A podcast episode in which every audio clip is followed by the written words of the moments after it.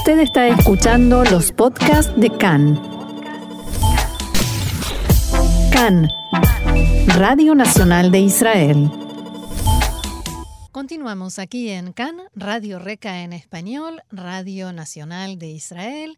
Y este es el momento que nos tomamos cada semana para reflexionar, para pararnos un poco, eh, dejar mm, por un ratito la vorágine de acontecimientos y pensar un poquito en lo que nos rodea, en lo que nos sucede.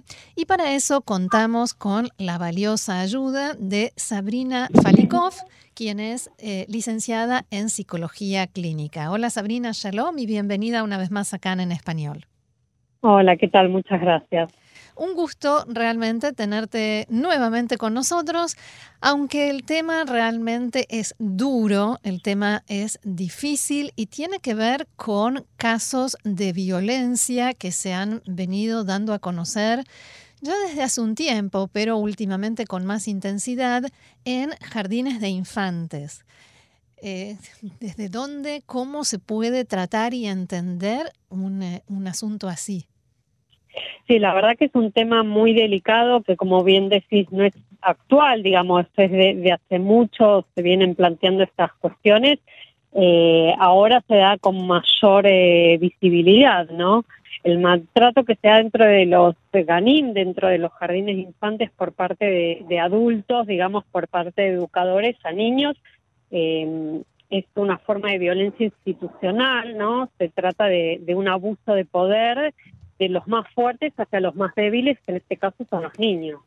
Eh, la agresión puede ser directa, digamos, física o indirecta, que tiene que ver con un abuso o violencia psicológica. Sí. Em, ahora, eh, no solo una agresión a los más débiles porque no pueden defenderse, sino que tampoco pueden pedir ayuda, pedir auxilio. Sí, eh, cuanto más pequeño es el niño, de hecho, mucho más difícil es reconocer que algo le está sucediendo, ¿no? Porque los niños pequeños, digamos que no, no tienen todavía la capacidad de habla, eh, al no poder tener la capacidad de transmitir, de comunicar, es difícil poder determinar lo que le está sucediendo. Obviamente hay una serie de, de, digamos, determinaciones que yo te, te, voy a dar, digamos, para tener en cuenta a la hora de eh, identificar o no un maltrato eh, infantil, ¿no? Me parece que es muy importante las señales. Siempre hablamos de señales. ¿Cuáles son esas señales cuando un chico es tan pequeñito que, que tiene eh, formas de expresarse tan limitadas? acordes a la edad, por supuesto, pero que no nos puede venir a decir me pegaron, me maltrataron. ¿Cuáles son esas señales que hay que tener bien presentes y que son luces rojas que se encienden? Sí, es muy importante estar alerta ante cualquier cambio, por más sutil que sea, ¿no? Eh, hay cambios físicos y cambios en el comportamiento. El cambio físico indudablemente puede ser un moretón, digamos, eh, eh, un golpe, digamos, que veamos más visiblemente, así como también eh, un chico que se enferma con mucha frecuencia, ¿no? La enfermedad, digamos, los síntomas son una forma de habla del cuerpo. Al niño no poder hablar es el cuerpo que habla. Entonces muchas veces eh, vemos que el niño se enferma con más frecuencia, que no tiene ganas de ir al jardín, ¿no? Que tiene más cuestiones físicas que lo hacen quedarse en casa, ¿no?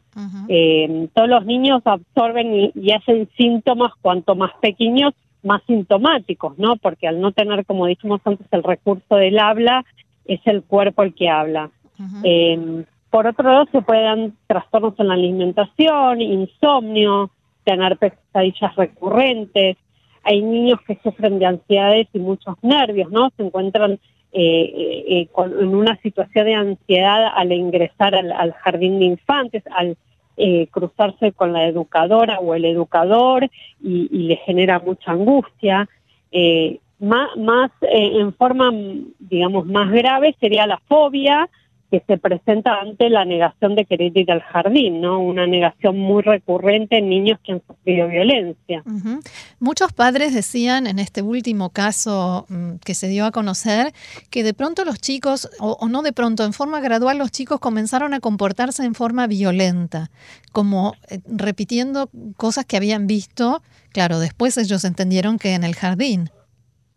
Sí, porque en realidad si pensamos al jardín o el colegio, digamos, es el segundo hogar del niño, ¿no? El primer hogar es el hogar eh, familiar y el segundo es el colegio o el jardín donde pasan muchas, muchas horas y, y donde hay adultos que son ejemplos y cumplen un rol muy importante. Entonces, todo lo que se genera dentro de este ámbito escolar eh, es un reflejo de lo que luego el niño absorbe, mismo en la casa. Si hay violencia en el hogar, este niño lo puede transmitir más tarde en otro tipo de vínculos la violencia, ¿no?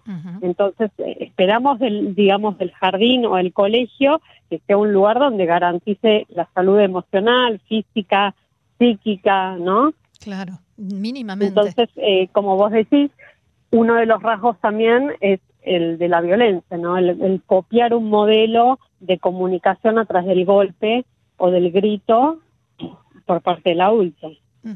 Ahora, un eh, adulto eh, violento que, ejerce la violencia de esa manera con eh, niños, generalmente no se muestra así, por ejemplo, cuando los padres vienen a traer a sus hijos a la escuela o cuando hay alguna actividad escolar, sino cuando está solo con los alumnos. ¿Hay señales que nos puedan dar una pauta de que eh, esa persona es un peligro para, para los pequeños, para los niños? Bueno, yo siempre como psicóloga digo que en, en, lo personal yo haría un test psicológico, ¿no? Yo cuando empecé a escuchar estos casos de, de maestras o, auxiliares de la educación que, que, cumplen ese rol, digo, ¿cómo nadie hace un test psicológico para ver las capacidades, ¿no? Porque el educador eh, lo que presenta son alteraciones en el control de impulsos, ¿no? Del juicio de realidad, hay una baja tolerancia a la frustración, hay alteraciones que son propias de una persona ya de base violenta. Y como vos decías, si es posible o no percibir, hay toda una fachada, ¿no? Convengamos que cuando un padre lleva a su niño al jardín, la maestra no va a mostrar signos de violencia ni, ni ni de irritabilidad, ¿no? eh, pero sí, digamos, tiene que ver con cómo se presenta, ¿no? Eh, qué, qué, trayectoria tiene. Eh, convengamos que no todas las educadoras están metidas en la misma bolsa de la violencia. Por supuesto. Eh, hay educadoras que, que, toda su vida, digamos, eh, ejercen su, su profesión desde un lugar muy muy amoroso y muy y muy respetuoso, ¿sí? Eh, en este caso puede haber señales, eh, como te dije antes, de personas con mucha alteración, baja tolerancia a la frustración, ¿no? Muy nerviosas, no son muy comunicativas con los padres a la hora de, que el padre le, pregunte cómo está mi niño, cómo estuvo el día, digamos, no hay un diálogo fluido. Hmm. Ahora, en las imágenes, las tremendas imágenes que se dieron a conocer de este último caso, se veían actos, hasta te diría que de sadismo, porque eh, a veces se describe, bueno, la, eh, maestra perdió la paciencia, lo cual tampoco, por supuesto, justifica ningún gesto ni acto de violencia, pero acá era como un disfrute de hacer sufrir a los niños. Bueno, como yo te decía al principio, eh, el que hace abuso del poder tiene ciertos eh, rasgos sadomasoquistas, ¿no? Es como un disfrute del poder y, de la fuerza que tiene ante el, más débil. Lamentablemente en esta situación hay un niño el cual no se puede defender, ¿sí? Eh, entonces ahí está el problema. Eh, porque digamos maltrato escolar existió siempre ¿no? Me acuerdo películas donde el maestro tenía esta vara mm. de madera y veías que golpeaba a los alumnos, ¿no? No solo en películas, nuestros padres contaban esas cosas. Sí, claro, bueno, en mi caso yo, yo he visto películas eh, y bueno, digamos, son, son situaciones que dan históricamente eh, y lamentablemente hay un uso y abuso de, de ese poder que sí, que es semisádico, vamos a decirlo. Mm. Claro. Eh, más allá de poner una cámara de seguridad, eh, un control, ¿qué te parece que se puede hacer, mm, además de todo esto que, se hace como, digamos, parches, em, algo más preventivo que se puede hacer para que estos casos no se repitan? Bueno, por lo pronto hay que visualizar y hablar del tema, es muy importante hablar sobre esto, hacerlo muy visible eh, hacer escuchar y fomentar, digamos, medidas preventivas, como bien decís. Eh, en el caso eh, como mío, digamos, como psicóloga clínica, te puedo decir que sería esencial, digamos, poder hacer em, exámenes psicológicos para ver cuán capaz esta persona está de hacer de, su labor, ¿no? De estar frente a niños. Es una, una tarea muy, muy importante porque es lo que marca, digamos, el futuro del niño. Porque un niño que, que sufre esos traumas de tan chico, el día de mañana, viste, es un niño que se retrae, que se aísla, eh, que tiene dificultad para, para estar con otros, ¿no? Tiene bajo autoestima. Entonces, como ves, decís, hay que hacer una prevención. Una prevención tiene que ver con eh, hacer un estudio exhaustivo acerca de esta persona, si está capacitada o no para cumplir ese rol. Y, volver a hacerlo quizás eh, a lo largo de los años, ¿no? Porque la docencia es una labor muy desgastante.